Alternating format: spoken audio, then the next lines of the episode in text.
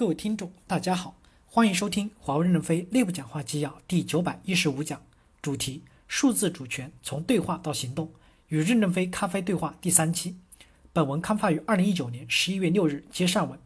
记者提问：如果美国不向华为颁发许可证，没有美国和其盟友的市场，你们还能继续在全球网络设备市场占据百分之二十八的份额吗？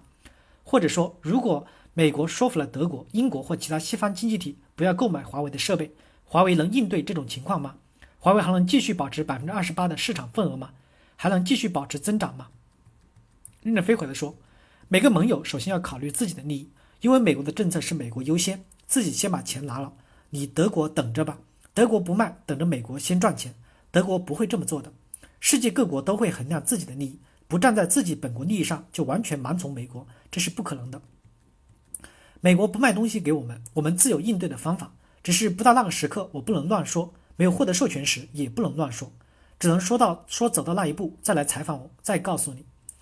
马凯硕回答说：“关于贸易战，如我在最开始提到的，重点是要了解贸易战其实只是地缘政治战略博弈中的一小部分。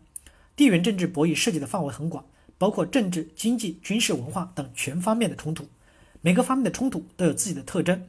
我同意您说的一点，中美之间可能会暂时停战或暂时签署贸易协定。”但这并不一定是源于理性的分析，这可能是源于政治上的算计。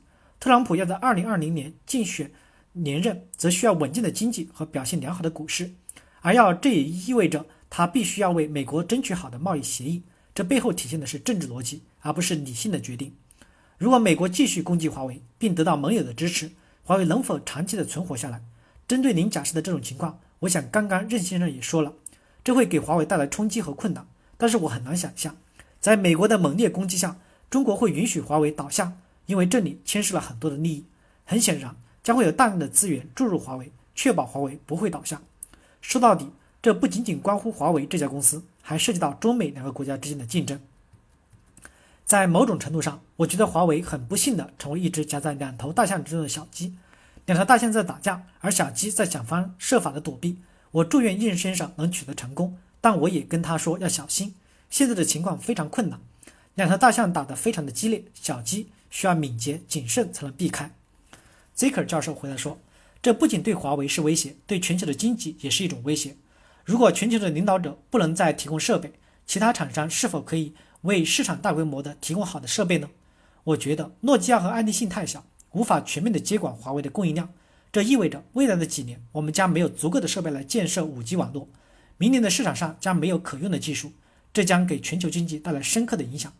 如果真的出现这种情况，真的会变成另外一个黑色的星期五。记者说，不仅是成本问题，还有规模化的问题。美国和其他地区的部分运营商需要依赖价格实惠的解决方案。